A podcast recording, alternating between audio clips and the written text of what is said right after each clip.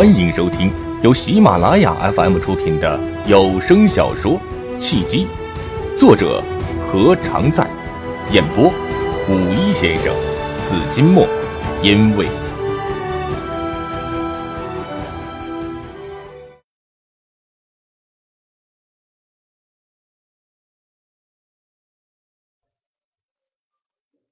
第二十三章，悄无声息的较量。二人也就不再将重点放在连城身上，转移到了段剑的身上。总算摆平了段剑，不想苏仙慧的话却透露出了一个惊人的消息，不由得二人顿时对连城刮目相看了。谁不知道齐全为人淡泊，很少交朋友的，更不会轻易的认可一个人。连城却获得了齐全的认可，并且被齐全当成了朋友。连城到底有什么过人之处？如齐全一样的富二代，连同层次的富二代他一般也瞧不上，怎么就这么高看连城了？陈余祥和胡舒阳作为三信影视的副总裁，也算是步入了上流社会的成功人士，阅人无数，却怎么也看不出来连城有什么与众不同之处。连城呵呵一笑，苏新慧先是用车轮战放倒了段剑。现在又将矛头对准了他。今天的饭局有点意思。他摆了摆手，一脸谦逊。齐少看得起我，愿意和我聊天，聊天而已嘛，我还算不上是齐少的朋友。苏新慧才不会放过，苏新慧才，苏新慧才不会轻易的放过连城。能和齐全愉快的聊天就很不错了。你看我认识他也有几年了，就几乎没有和他说过几句话。还有段剑，段剑也一直想和齐全合作一个项目，齐全就是不感兴趣。哎，你既然和齐全有共同话题，早晚你和齐全也会有共同感兴趣的合作。说吧，你怎么又和段剑混到一起了？你交朋友是不是不管有没有共同语言，只要有共同利益就上？段剑和齐全可完全是两个类型的人。苏姐和齐全和段剑也不是一类人呢。我不也和苏姐坐在一起？我和苏姐会有什么共同利益吗？混在一起不一定是一路人，坐在一起也不一定是因为有共同的利益。连城毫不畏惧的迎着苏仙慧的目光。自若的笑了。有时候啊，也许仅仅只是阴差阳错罢了。不是真话。苏仙慧伸出一根手指，在眼前晃了晃。连城，你不老实。你接近齐全，拉拢断剑，并且想方设法靠近我，肯定有什么不可告人的目的。你不说实话，我有的是办法治你。那苏姐想怎么治我呀？连城笑眯眯的样子，让人看不出他是开心还是无奈。这么说，你不想说实话了？苏仙慧咬着嘴唇笑了一笑，样子妩媚而可爱。他伸手一抱坐在他右边的茉莉。哎，茉莉喜欢你，我知道。如果你说实话，我会告诉你一个关于茉莉的秘密。苏姐，茉莉脸红了，眼神跳跃了几下。别拿我开玩笑！再说，我哪有什么秘密？别乱说。话虽如此，茉莉不安的表情和躲闪的眼神，还是让连城意识到苏仙慧的话不是随口一说，而是确有其事。问题是，茉莉会有什么秘密呢？或者说，茉莉的秘密？和他又有什么关系呢？苏姐，连城耍赖，你喝醉了啊？我没醉。苏仙慧用手点了点连城的胳膊，说不说实话？快说，你到底有什么不可告人的目的？连城举手投降，接近齐全，是我真的和齐全有共同的语言吗？拉拢段剑呢，是因为段剑喜欢苏姐，想让我从中间牵线搭桥，靠近苏姐，是因为我，因为我喜欢苏姐。哼，你喜欢我？苏仙会哈哈大笑。别闹了，你才见我几次就喜欢我？你喜欢我什么？你了解我吗？茉莉咬着嘴唇不说话，眼神复杂的看着连城，似乎是想弄清楚连城的话有几分真，几分假。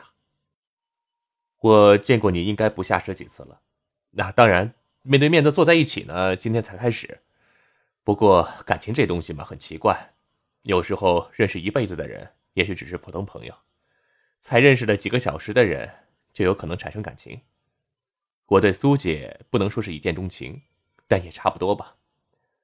如果非要说我喜欢你什么，喜欢你的开朗，你的漂亮，你的个性，你的声音，以上。都是大实话。连城脸不红心不跳，一口气说完，还敢直视着苏仙慧的眼睛，一脸淡然的笑意。之所以气定神闲，是因为连城坦然。如果他真的喜欢苏仙慧，他才没有勇气当着这么多人的面说出来呢。他一半是开玩笑，一半是当成了必须完成的任务，才有足够的底气当着茉莉的面说了出来。话一说完，没人说话了，陷入了沉默之中。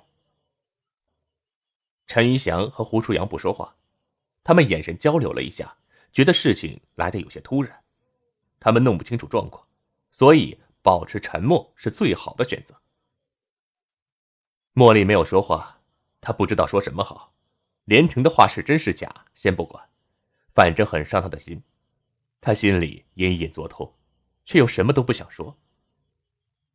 苏贤惠没说话，是他被连城的一番话一下子击中了。她一个没有恋爱过的小女生，但还是被连城真真假假的玩笑话给触动了心扉，甚至有一种目眩神迷的感觉。怎么了？这是？她不是一个轻易就会喜欢上别人的女人呢。她是一个外表风风火火、内心坚强的女汉子。什么样的男人、男生、男神、男渣没见过？怎么会被连城的一段并不深情的表白而感动呢？难道是因为连城当众表白的原因？也不应该呀，他不止一次的被人当众表白过，他当时的反应是那么的觉得可笑，要么觉得无聊，反正没有一次和今天一样竟无言以对，心潮翻滚。我不喝红酒，就喝白酒。沉默被段健的醉话打断了。只见段健从沙发上挣扎着起来，摇摇晃晃又要摔倒。苏贤惠见状，就事的说道：“陈总、胡总，你们扶段健到会客室休息一下。”陈余祥和胡舒阳点了点头。公司的会客室是有休息的地方，让段健醒醒酒也好。正好他们也借机离开，省得苏千惠尴尬。二人和段剑一走。房间中就剩下了苏千惠、连城和茉莉。茉莉拢了拢头发，故作轻松的说道：“苏姐，不是醉话，是胡话。”连城顺势下了台阶，举起了茶杯，以茶代酒，敬苏姐一杯。刚才的话，苏姐听过就算了，别往心里去啊。喜欢的部分就收下，不喜欢的部分就当是没听到吧。苏仙慧却不和连城碰杯。刚才的事情翻篇了，现在才是正题。连城，下午在菩提树喝茶的时候，你说星座学是科学的迷信，当时我听了很生气。茉莉脸色微微一变，苏仙慧又提到了下午的事情，难道他还对连城的话耿耿于怀？现在还生气吗？连城十分淡定。你说呢？苏仙慧反问了一句，却又岔开了话题。陈于翔和胡舒阳是我最信任的两个副总，他们联手策划了一个项目。策划书报上来后，我看了看，有许多地方不合理。我上午一直在修改不合理的地方。结果改好后，我回到公司，他们又提出了不同的意见。基本上凡是我认为不合理的地方，他们都觉得合理。以前嘛，我总以为陈玉祥和胡舒阳性格一个沉稳，一个周密，正好互补。他们在许多问题上有分歧、有争论，只要解决了他们的分歧和争论，就会是一个无懈可击的方案。不过，在这个策划书上，我觉得似乎哪里不对，好像他们私下达成了一致，就是，就是想设计一个陷阱，让我往里面跳。林城。你看人比较准，你告诉我，陈云祥和胡舒阳的性格相差那么大，他们会是一路人吗？连城微微一笑，我看人是比较准的，苏姐太高抬了。行了，别装了，你能骗过茉莉，但骗不过我。苏仙惠不以为然的摆了摆手，你其实对星座学没什么研究，只是多看了一些星座学的知识罢了。而且你对星座学既不喜欢也不排斥，没有立场，你只是善于察言观色。如果我对星座学还是深信不疑的话，你就会说星座学的好话。第一次见面，我以为你会说星座学怎么怎么好，不但可以利用星座学找到最合适的感情，还可以利用星座学挑选最可靠的管理层和员工。但是你没有。你却说星座学是科学的迷信，让我很是震惊。更让我震惊的是，茉莉知道我以前对星座学有多痴迷，但今天我才对星座学产生了怀疑和排斥，你就看出了我对星座学态度的转变。我连茉莉都没有告诉，那么就只有一种可能，你是通过察言观色捕捉到了我的变化。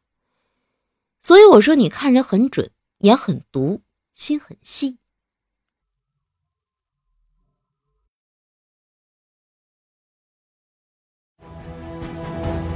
您正在收听的是由喜马拉雅 FM 出品的有声小说《契机》。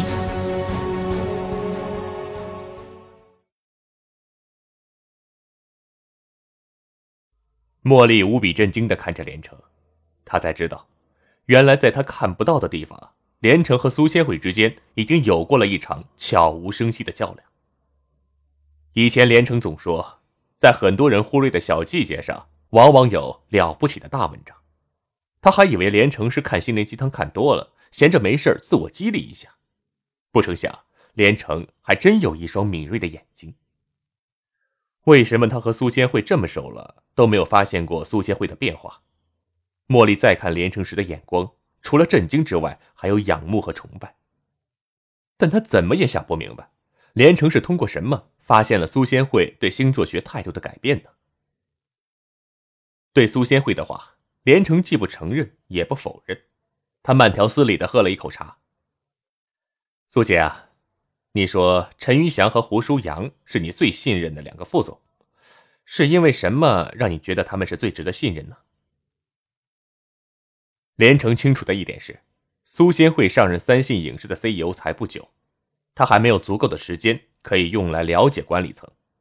那么，他对陈余祥和胡舒阳的信任，肯定是直觉上的感性信任，而不是经过深入了解和合作之后的客观理性的信任。苏贤惠大大方方的承认他的错误。没错，你猜对了。我就是因为他们的星座而对他们有了想当然的感性信任。事实证明，似乎我判断错了。茉莉吐了吐舌头。苏杰也有天真的时候。拜托，我也是女人，好不好？苏仙惠大倒苦水。正是因为我是女人又年轻，刚上任 CEO，公司上下对我并不信服，我又急于想打开局面。必须要在副总中挑选两个最信任的来支持我，才能顺利的开展工作。哎，不要笑，谁都有看走眼的时候，我又不是神仙。我也不是神仙呐。连城基本上了解了苏贤惠的想法，笑了一笑。这么说吧，当时呢，在菩提树的时候，苏姐就意识到了星座学不可靠了。是啊，我就奇怪你是怎么看出了我的心思变化的。太厉害了。苏仙慧夸张的大笑，笑了一半，又突然收敛住了笑容。哼，不对，你好像还没有女朋友对吧？这是怎么回事啊？茉莉立刻一脸紧张。连城嘿嘿一笑，搓了搓手：“嘿，女朋友太贵嘛，暂时养不起，所以没交。”不贵呀，不是所有的女朋友都贵，也有既温暖又自带补贴的。茉莉一脸俏笑：“ 主要是你太挑剔了，太挑剔的人容易痛苦。”我最不挑剔了。不挑剔才是最大的挑剔。连城没接茉莉的话，他现在总算是完全理清楚了苏仙慧的思路。怪不得苏仙慧会请他参加这个饭局，原来既有考验他之意，也有借助他之心，他就更有信心了。陈玉祥和胡舒阳的性格呢，确实相差很大，一个老谋深算，一个诡计多端。苏仙慧笑了，这么说，在你眼里，他们没一个好人了？我不知道他们是好人还是坏人，我只就今天的事情就事论事。在灌醉段剑的事情上，苏姐先开了一个不好的头。呃，陈余祥呢就顺水推舟，假装身体不好，炸了段剑一杯。而胡舒阳呢，则是用激将法激段剑在错误的道路上越走越远，最后用白酒临门一脚把段剑彻底的葬送。从表面上看呢，和段剑硬拼的苏姐讲究正面对敌，是一个喜欢短兵相接的人。而示敌以弱的陈余祥呢，喜欢迂回战术；示敌以弱是以退为进的战术。以逸待劳的胡舒阳喜欢集中优势的兵力，趁敌人疲于奔命之时，对敌人以点穴手法发动致命一击，是狙击战术。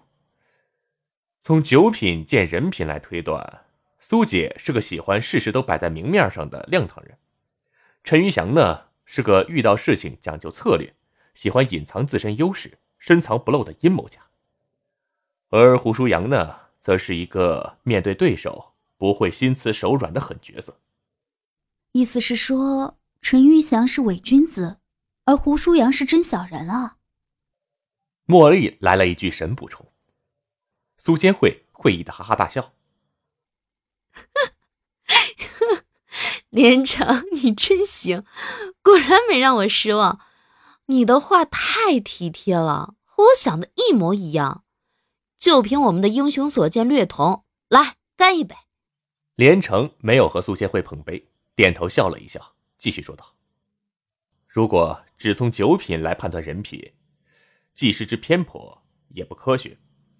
但如果再综合衣着品味和习惯的小动作、小细节做一个总结的话，基本上一个人的人品和品味就一目了然了。”说下去。苏仙慧没计较连城没有和他碰杯的失礼，他自顾自的喝完了杯中的酒，侧着头托着腮，饶有兴趣的笑了。我发现我对你越来越感兴趣了，连城，你是一个第一眼帅气，第二眼英俊，第三眼内秀的男人，不错，有味道，我喜欢。茉莉的脸色微微一变。下意识的分别打量了苏仙慧和连城一眼，见连城帅气，苏仙慧娇艳，二人一个英俊自信，一个漂亮干练，坐在一起还真是十分的般配，心中蓦然闪过了一丝不安。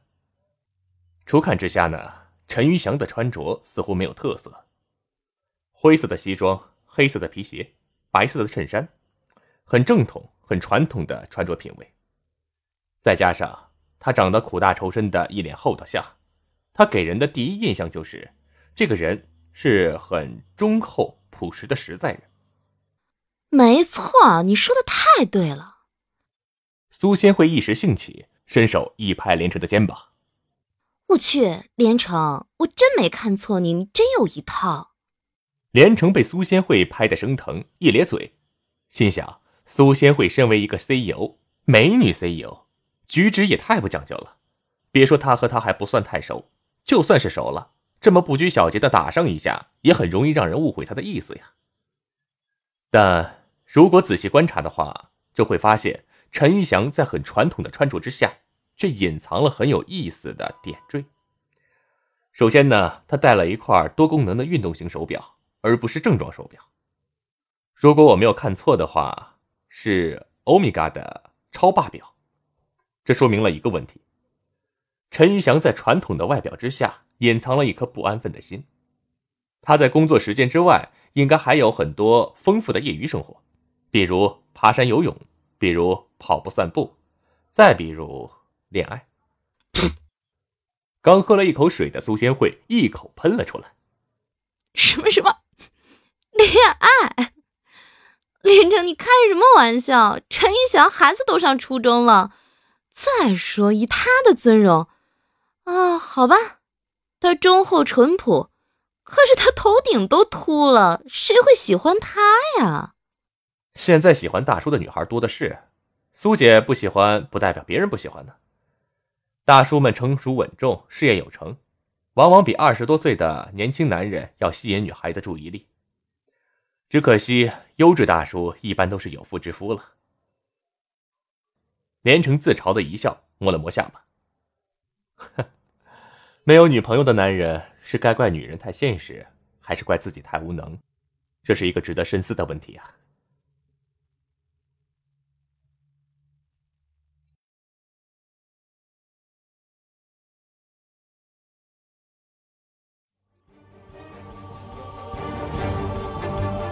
各位听众朋友，本集已播讲完毕，感谢您的收听。